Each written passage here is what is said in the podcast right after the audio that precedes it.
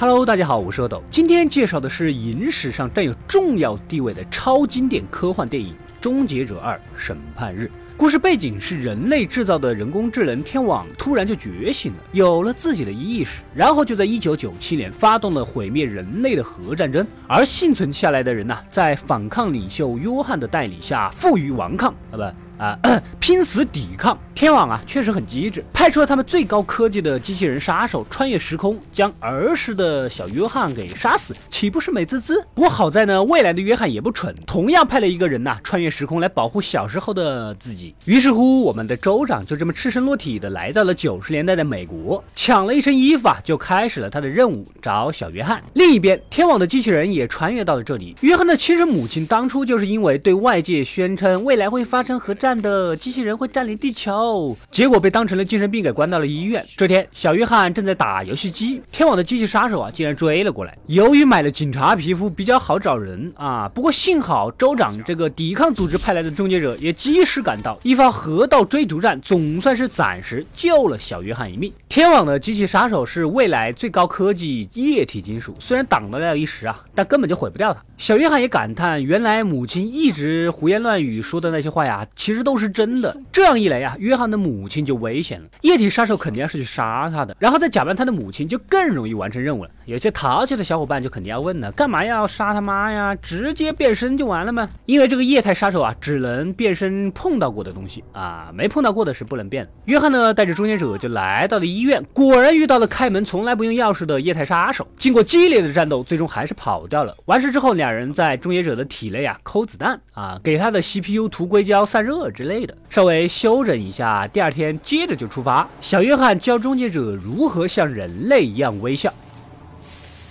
这个时候，终结者也道出了情况啊，未来一家电脑公司的老黑会研制出一种高科技芯片，之后这种芯片就会被全面运用到军事上，最终智能系统天网产生自我意识，导致后面发生的核大战，机器人占领地球啊，就是这么一回事儿。如果想改变未来，唯一能做的就是找到这个博士老黑，弄死他就完了。但是呢，也有危险，液态杀手呢也同样拥有所有的资料，去杀老黑也可能遇得到他。约翰的母亲本来准备一梭子子弹杀了老黑一了百了，结果这个老。老黑呀，也有媳妇儿，也有孩子。母亲呢，一时心软，也下不去手，是不是？这个老黑的媳妇儿真的不是变性过来的吧？啊，我表示有点怀疑啊。此时，终结者给他看了他体内的机械手臂，老黑才意识到，这跟他们公司不小心在火车站捡的那个未来科技的手臂一毛一样。还有一片残破的 CPU，虽然已经坏了，但是也足够启发他们目前的科技啊。老黑毫无疑问的也就相信了未来天网觉醒的事儿。现在来说，必须毁掉机械手臂和 P U 啊，未来也许会真正的被改变。几个人闯到了实验室，就开始毁数据，毕竟他们在那儿跟鬼子进村了一样打砸抢啊。警察早就悄悄地包围了这里，一组特种小队也冲了进来，直接就把老黑的血给打残了。老黑决定牺牲自己，手动激活炸弹，在小约翰三个人撤离之前炸掉了这层楼。之前呢，终结者答应过小约翰再也不要杀人了，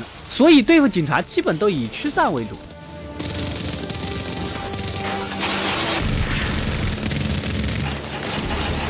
然而液态杀手啊也得到了小约翰的讯息，他呢比较讲排场，先抢了一架直升机，就奔着终结者的车追呀。约翰的母亲当然是要打飞机了啊呃！我说的是真正的打飞机啊。最终飞机跟装甲车撞一起给毁了，三个人赶紧又抢一辆车跑啊。双方就这么一前一后啊，追到了炼铁的工厂，终结者上去就是干，两个人都干翻了氮气罐，直接就给液态杀手给冻哭了。终结者一枪打碎了这个无敌的对手，然而毕竟是在炼钢厂啊，温度比较高，本来碎成渣的液态杀手啊，慢慢的又凝聚起来。三个人继续跑啊，终结者跟液态杀手又大战起来。两个人都是机器人，虽然都不怕疼，但是终结者的科技含量没有杀手高端，就像是诺基亚单挑 iPhone Ten。终结者的手还被绞到了齿轮里，不得不弄断手臂以求脱身呐。这液态杀手简直是无敌，怎么打也打不坏。终结者反而被吊打，最终在三人齐。齐心协力下，将液态杀手给打落到了炼钢的炉子里，以超高温熔掉了它，才真正的结束了这一切。终结者也已经残了，为了不让任何未来的高科技留下，他知道自己也必须被完全的毁掉。伴随着机械吊臂的降下，终结者也被送到了熔炉